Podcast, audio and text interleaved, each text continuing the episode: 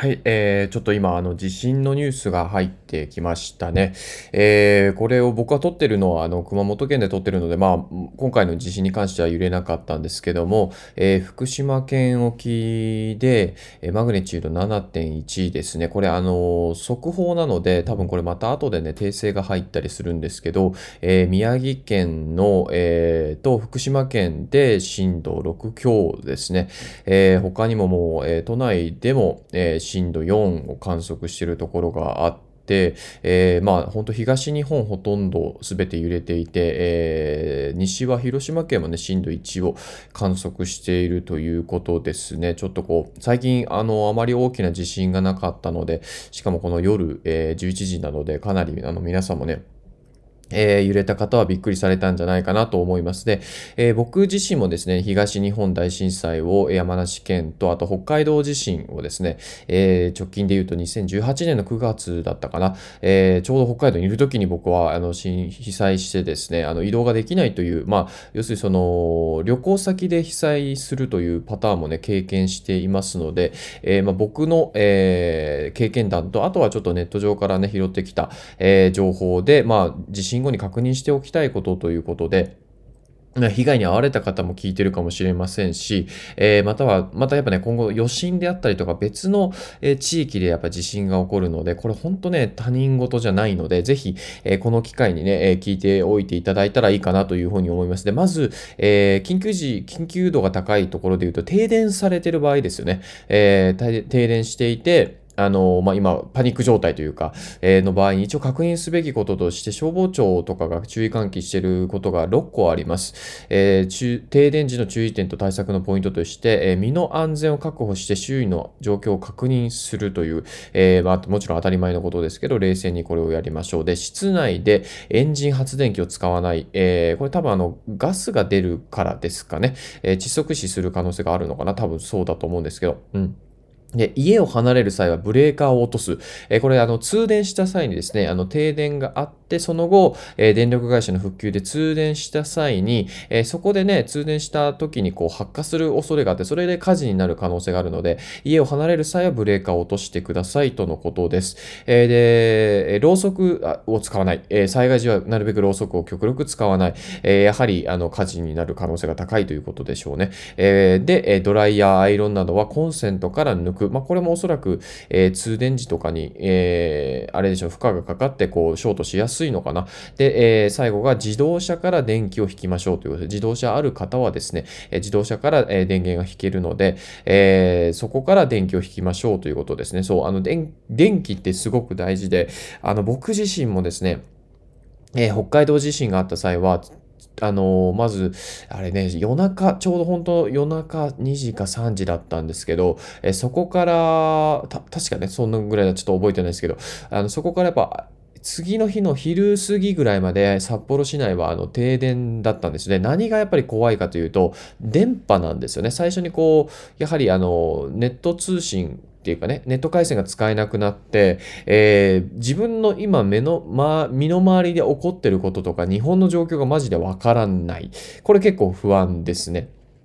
で、あとはですね、やはり電気が取れないので、その情報をキャッチするにも、電波はね、少ししてからね、入り始めたんですよ。えっ、ー、と、母親と連絡取れたのは、おそらく地震が起こってから、うん、5時間後ぐらいだったかな。電話がたまたまね、通じたんですね、母親と。で、メールよりもね、実は電話の方が先に通じたんですよ。これがちょっとびっくりしましたね。まあ、なんか回線がちょうどこう、混み合ってなかったのかな。で、今まさに本当多分、あの、これ混み合っている状況、えー、地震が起こってすぐと、あとはやっぱ半日以内、1日以内は回線が多分混み合ってると思うので、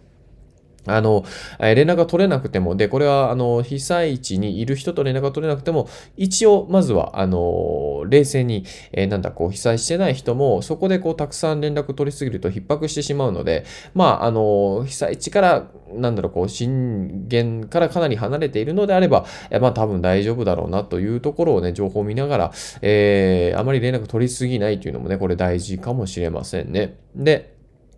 本当にあの、まさにこれはあの今、あの現地の人にもそうなんだし、あとは今全く被災しなくて大丈夫な人もそうなんですけど、あのモバイルバッテリーは本当に大事ですね。えだから僕はなるべく MacBook Pro の充電とか、えスマホの充電は基本いつも MAX とか寝るときは常に挿してるような状態で、何かあった場合はやっぱりこう減ってる状態で外に出ないっていうのをなるべくそうしてます。そして、あとですね、あの持ち運びができるモバイルバッテリーっていうのを必ず一つつ持ってますね。えーで、MacBook Pro であればかなり電源としては持つので、うん。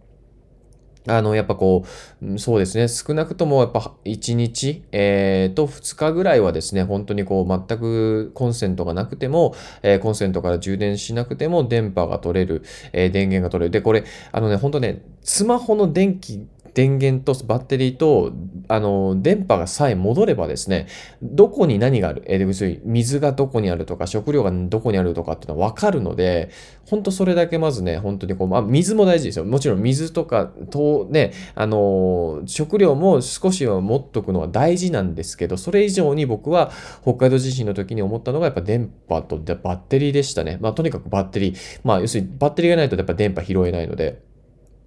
なので、モバイルバッテリーとかなるべく持ち歩くようにした方が僕は、えーいいなというふうに思います。で、家にですね、まあ、ポータブル電源とかっていうものを、えー置いておくのもね、僕はおすすめかな。僕もあの、一応災害時のために、あの、なんかセールの時に買いましたね。確か3万円から5万円出せば、まだもっと安いかもしれないですね。あの、本当にこう、家庭用の充電、あの、コンセントから充電できて、えーかつ結構ワット数が高いので、え結構大きいものも動かせたりとか、え僕ん家であれば確か水道のポンプが動かせるので、水が出せますね。仮に、えー電気が完全に止まったとしても。で、これはあの、ソーラーとかでまた充電できる、えー仕様になっているので、まだ僕はそのソーラーパネルまだ買ってないんですけども、えーこのあたりもね、えーすごく大事かなと思います。で、これはだから今被災してしまっている人にはもう、遅い、遅い情報なので、これは今後、え何かあるとか余震に備えたい人向けの情報ですね。あの、モバイルバッテリー本当なんか、あの、スマホの充電のためにとかって思ってるかもしれないけど、やっぱり非常時に本当にね、役に立ちましたね。うん、これは本当になんだろう。あの、その時にこう、モバイルバッテリー売ればめちゃくちゃ儲かる。まあこれ売らないし、そんなビジネスは良くないと思うけど、あの本当ね、電気は、あのなんだろう、安心感が違いましたね。で、その電波が入ってから、やっぱホテルを出ないといけなくなったので、僕はあの当時、要するにその北海道では、えーなんだ、えっ、と、なんだっけ、えっ、と、ホテルで被災になって、ホテルチェックアウトで、ただ、え飛行機がね、2日ぐらい動かなかったので、要するに札幌市内でなんとか、あの、2日3日過ごさないといけなかったんですよ。で、えー炭開きという、炭開きっていうのかな？ちょっと違うね。えっ、と、ゲストハウスが一応、あの、避難者、えー向けに開放してくれていたので、まあ僕はその、札幌のブロガーのアンチャとかと、え行動してたんですけど、